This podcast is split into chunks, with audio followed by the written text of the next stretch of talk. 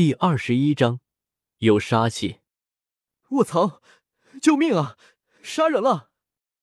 云山用树藤再次借力跳到另一边，黑土在天上漂浮着，看着逊色的动作，时不时的点点头。这家伙的求生欲还挺高，手上凝聚魂力，在云山那个方向很远的地方，一个巨大的水柱冲天而起，高达五六十米。别说我虐待你，你只需要在三年之内从小岛到达那个地方，这个东西就是你的了。这个东西我可是费了很大劲才得到的。晃了晃手里的魂骨，黑土用力一扔，魂骨稳稳当当的落在了水柱最上面。有句话说得好，重赏之下必有勇夫。很显然，云山并不是那个勇夫，他现在自身都难保了，还在意什么魂骨？给魂骨，你还不如让他们下手轻点呢。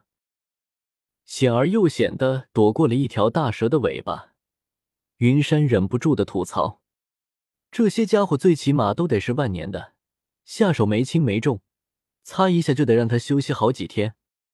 这已经下手很轻了，如果你是敌人的话，早就被他们给吞进肚子里了。我水族的儿郎们，加紧进攻，不要给他反应的机会。我，你个猩猩！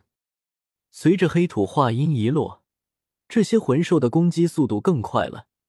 现在他要用木盾来保持战斗力，没办法用血轮眼，有些速度他都看不清楚，只能凭感觉躲闪。往左！哎呀，都和你说了，往左，往右，对，继续跑。黑土就像是没事人一样，在空中调教云山。还在那自顾自的说话，云山很憋屈，但是考虑到这里挑出来一个都能完虐他，然后就怂了。你别跳水里啊，水里可是他们的专长。看着云山进水了，黑土有些恨铁不成钢的说道：“思思。”这时候，一条大蛇用脑袋把云山顶了出来。哦，昏迷了呀，今天就到这吧，谢谢你们了。明天继续。看了看天上，太阳高照，黑土道了声谢，就扛着云山离开了。只剩下十几个魂兽在原地目送着黑土离开，然后散去。你这小家伙咋就昏迷了呢？让我回去咋交代啊？看着背上昏过去的云山，黑土发愁了。中午不回去，白云肯定来找。这个空间巴掌大，他能跑哪去？嘀咕着。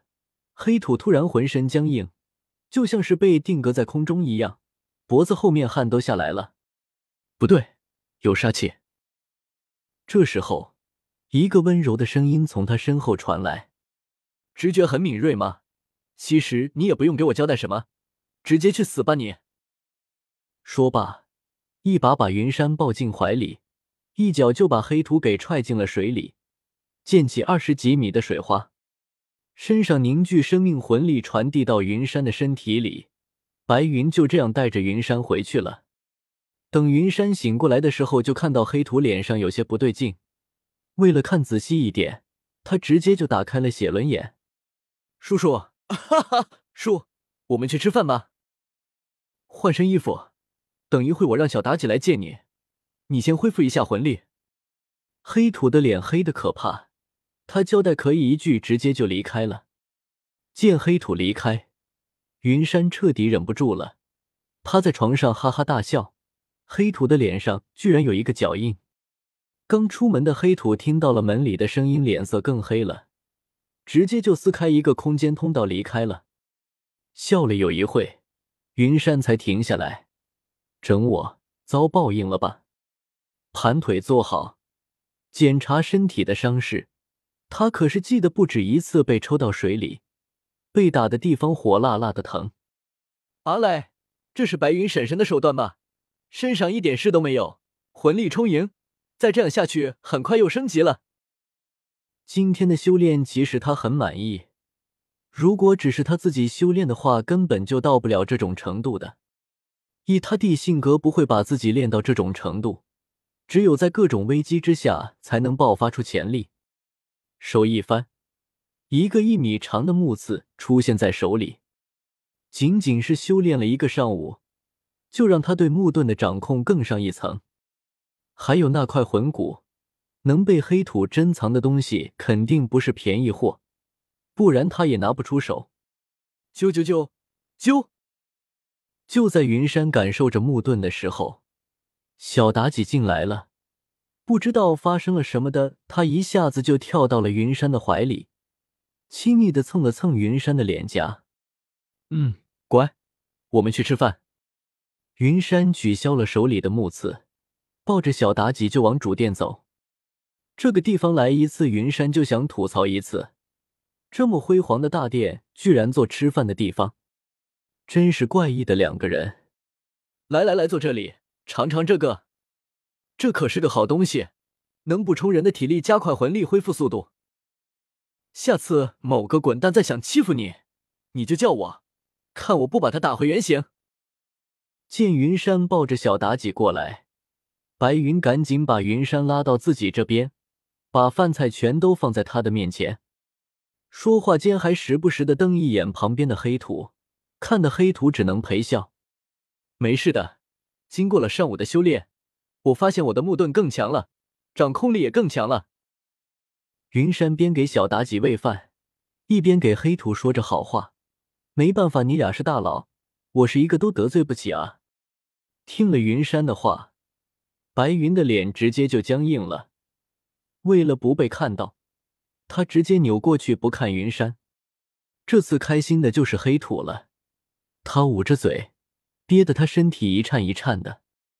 感受到了一记杀人的眼神，赶紧停了下来，一本正经的吃饭。就是他那微微颤抖的身体，还是出卖了他。白云眼神杀，黑土强忍笑。云山全程给妲己喂饭，自己也没吃太多，一顿饭就在这么诡异的气氛里度过了。白云似笑非笑的看了一眼黑土，从云山手里接过小妲己就离开了。吃完饭，黑土很罕见的没有直接带云山走，反而收拾起了碗筷。这波操作看得云山迷迷瞪瞪的。这两位大佬又达成什么协议了？看什么看？自从在这里定居，我们也和你们人类一样，一日三餐，虽然可有可无，可一直都是你白云婶婶做饭洗碗的，我帮忙收拾一次，怎么了？怎么了？看着云山怪异的眼神。黑土很不高兴的解释道：“云山听完之后，嘴角抽了抽。听您这话，咋有一种深闺怨妇的感觉？我听错了吗？”